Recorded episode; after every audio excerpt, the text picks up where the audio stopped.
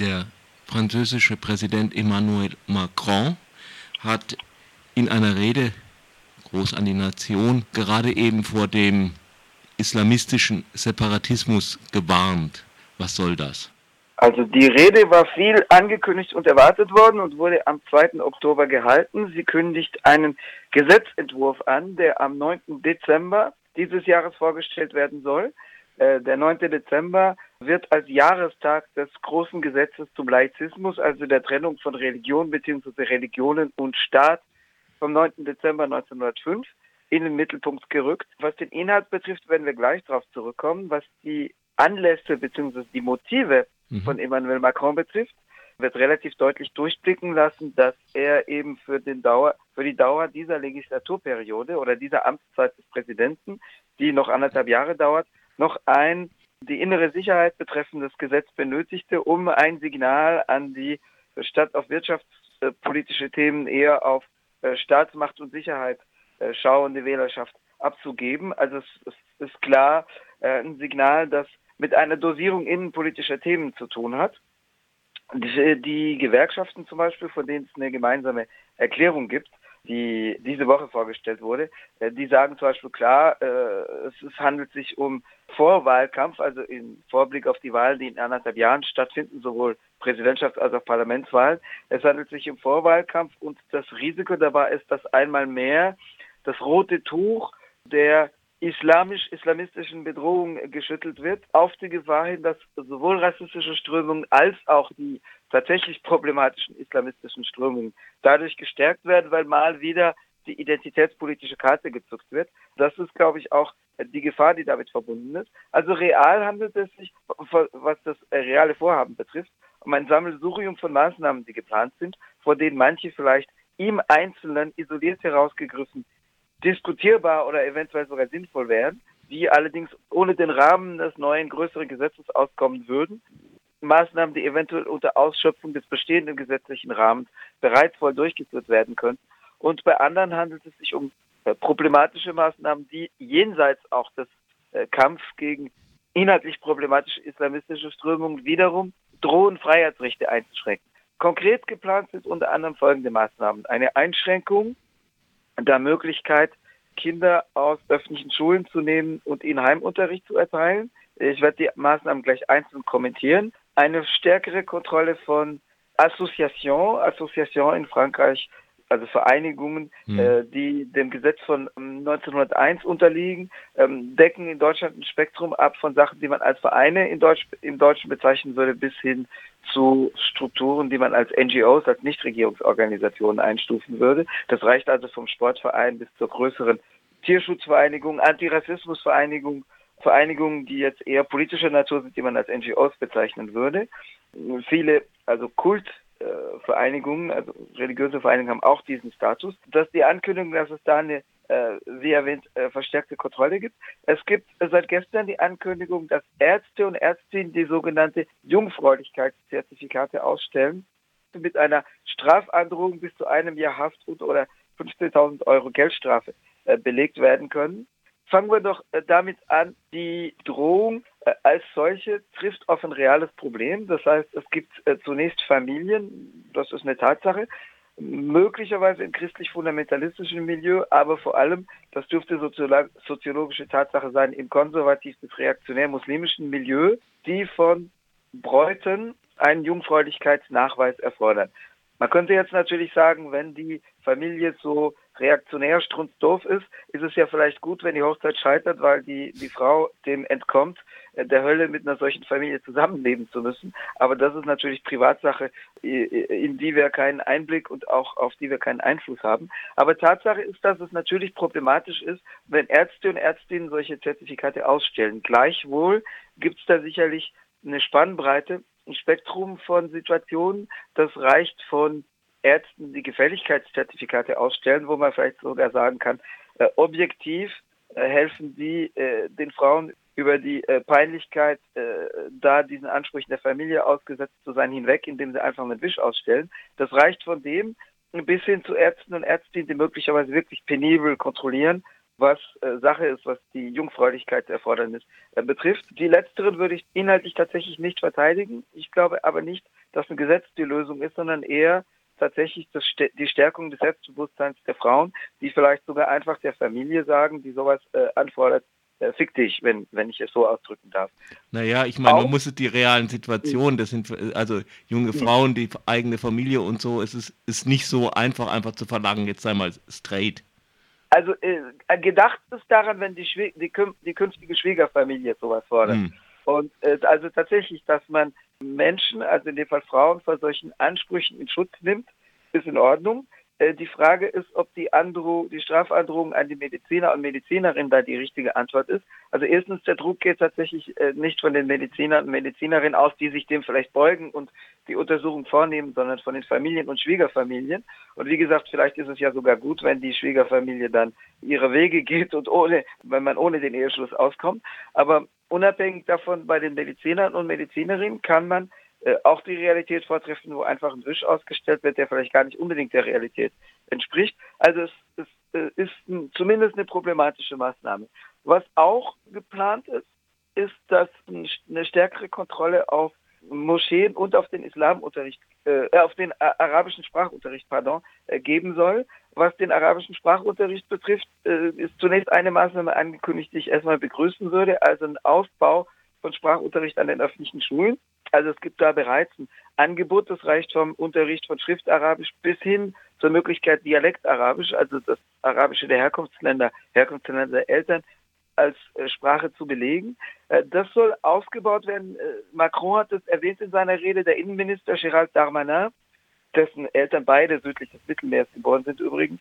Ein Elternteil in Malta, der Vater ist, glaube ich, maltesisch-jüdischer Herkunft und der Großvater mütterlicherseits war algerischer Soldat, was nicht verhindert, dass äh, Damanin ein strammer Konservativer ist. Aber äh, Damanin hat also gestern erklärt, dass die Ausweitung von Arabischunterricht auch ein Mittel sei gegen die, die Einflussnahme religiös-politischer Kräfte, also etwa von Salafisten. Das kann natürlich insofern stimmen, als problematische Sprachunterrichtsformen gibt, wenn etwa der Moscheeverein dann Arabischkurse anbietet, wo dann Koran Arabisch angeboten wird. Da ist es tatsächlich besser, wenn das in den Schulen unterrichtet wird. Und wenn das Angebot in den Schulen dafür ausgebaut wird, dann sage ich, das kann erstmal nur begrüßt werden, weil Mehrsprachigkeit tatsächlich eher sowohl die Intelligenz der Kinder weil es, äh, entwickelt, weil es die Fähigkeit fördert, von einer Sprache in die andere hin und her zu switchen. Und wenn man es gewohnt ist, als Kind umzuschalten und zu sagen, einen Satz konzentriert man aber ganz anders auf Französisch oder auf Arabisch, dann haben diese Kinder es auch leichter, dann Englisch oder Spanisch zu lernen, weil, weil es für die äh, nicht ungewohnt ist, dass man sagt, in einer anderen Sprache muss man aber anders konstruieren und anders rangehen und das Gehirn umstellen und nicht einfach Wort für Wort übersetzen. Also das halte ich erstmal für die Maßnahmen, die begrüßenswert ist. Es gibt auch bereits Petitionen. Selbst auf meiner Facebook hatte ich gestern drei bis viermal Petitionen zugesandt bekommen, äh, wo gesagt wird, das ist ein Skandal und man will unsere Kinder zwingen, Arabisch zu lernen und sollen die Leute sich doch anpassen, wenn sie Arabisch lernen wollen, dann sollen sie in arabische Länder gehen. Also das ruft bereits Abwehrreaktionen hervor, wo ich sage, das trifft erstmal an der richtigen Stelle. Das geht einher mit dem Anspruch, den ausländischen Einfluss äh, zurückdrängen zu wollen auf den Islam. Das ist oft angekündigt worden, das haben zahlreiche Vorgängerregierungen angekündigt. Also es geht darum, den konsularischen Einfluss der Herkunftsländer auf Moscheen und Kulturvereinigungen, kulturelle Vereinigungen einzudämmen. Das sind Absichtserklärungen, die immer wiederkehren, die kaum Einfluss haben dürften. Also da geht es um Marokko als konservative Monarchie, die tatsächlich die Religion organisiert. Es geht um Algerien. Es geht um die Türkei, deren staatlicher Einfluss natürlich, das sieht man auch in Deutschland mit DITIB und die, der mhm. türkischen der, der türkischen Staatsbehörde Dianet tatsächlich problematisch sein kann. Aber Absichtserklärungen werden da nicht helfen. Also was angekündigt wird, was aber zahlreiche Vorgängerregierungen auch oder was die Vorgängerregierung in zahlreichen Ankündigungen ebenfalls in den Raum stellten, ist, dass die Imam-Ausbildung in Frankreich verstärkt werden soll, damit weniger Imame aus den Herkunftsländern kommen. Äh, das mag alles gut und recht sein. Die Frage ist, ob es viel ändert. Pro weitaus problematischer ist, was ich bereits im Grundsatz erwähnte, die Ankündigung, dass das Vereinswesen oder NGO-Wesen unter stärkere Kontrolle gestellt werden soll. Da ist ein bisschen die Vorstellung damit verbunden, wenn der Staat zahlt, dann bestimmt der Staat. Also die Idee ist, dass Vereine und Vereinigungen tatsächlich einer stärkeren Kontrolle ihres Gegenstands und ihrer Aktivitäten unterliegen sollen. Und äh, Macron hat also angekündigt, wer die Werte der Republik äh, nicht respektiert, hat dann sozusagen im Vereinswesen nichts zu suchen und hat also auch nicht subventioniert zu werden.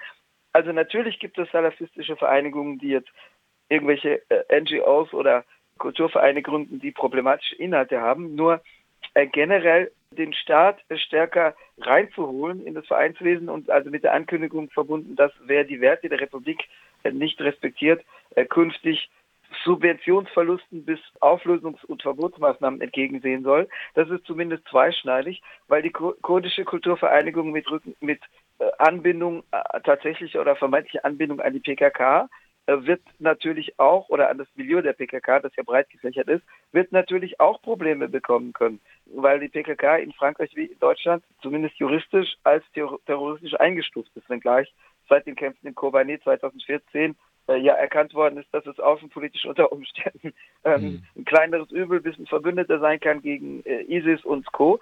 Aber äh, also da können ganz andere Vereinigungen mit ganz anderem Hintergrund als salafistischem oder islamistischem künftig auch Probleme bekommen, wenn man da die stärkere staatliche Aufsicht ins Boot holt. Was, noch eine äh, Verständnisfrage äh, bei den, äh, bei den ja. Subventionen. Mhm. Sind das Steuerabschreibungen wahrscheinlich? Also, äh, oder lokale Subventionen. Es gibt äh, die, die Kommunen können Vereinigungen etwa kultureller Art äh, subventionieren.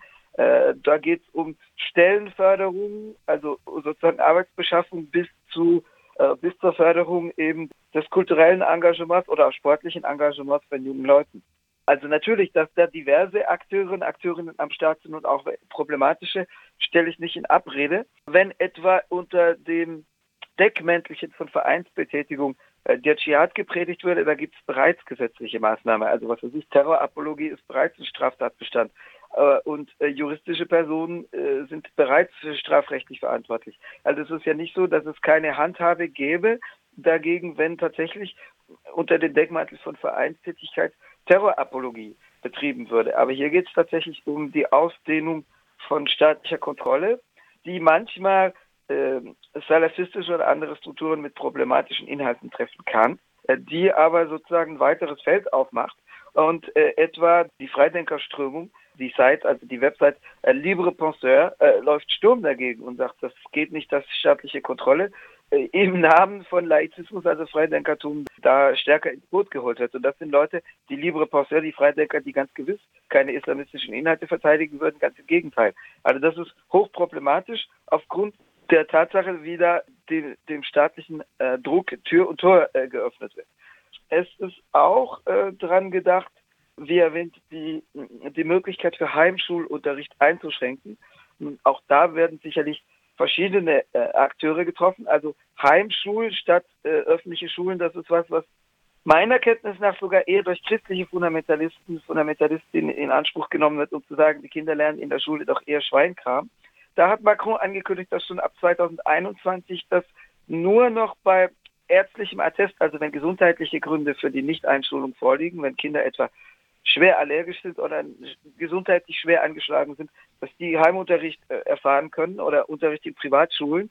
Und Macron sagt, dass das eingeschränkt wird. Also dass eventuell da dem Missbrauch, also das, das Recht auf Heimunterricht gibt es, seitdem es öffentliche Schulen gibt. Äh, die öffentlichen Schulen äh, unterliegen zwei großen Gesetzeswerken, dem Gesetz von 1905 zur äh, Trennung von Kirche und Staat, dem Gesetz äh, von 1882 über die öffentliche Schule und daneben dem Gesetz von 1969, das die, die der Koedukation, also dem gemeinsamen Unterricht von äh, Mädchen und Jungen. Äh, die, lass, äh, uns, die, äh, lass uns noch mal kurz den ja.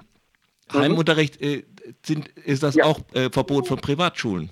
Eben nicht. Äh, und das ist auch äh, Teil der Problematik. Also äh, Macron hat gesagt, ab 2021 wird der Heimunterricht stark eingeschränkt. Wenn es dazu dient, dass Kinder rausgeholt werden, die in der Hölle der christlich-fundamentalistischen Eltern leben, wo die Eltern die Kinder als Eigentum betrachten, dann sage ich, why not? Aber die Privatschulen sind damit nicht anvisiert, sondern Macron hat es tatsächlich für die Heim, für den Heimunterricht angekündigt. Das äh, ausgeprägte Privatschulwesen, das äh, etwa 10 bis 15 Prozent der Kinder unterrichtet, das im Wesentlichen katholischer Hand ist, ist davon überhaupt nicht betroffen. Und da kann man natürlich nur sagen, okay, also wenn ihr konfessionellen Unterricht einschränken wollt, dann bitte da ansetzen. Weil das die Masse der Fälle betrifft.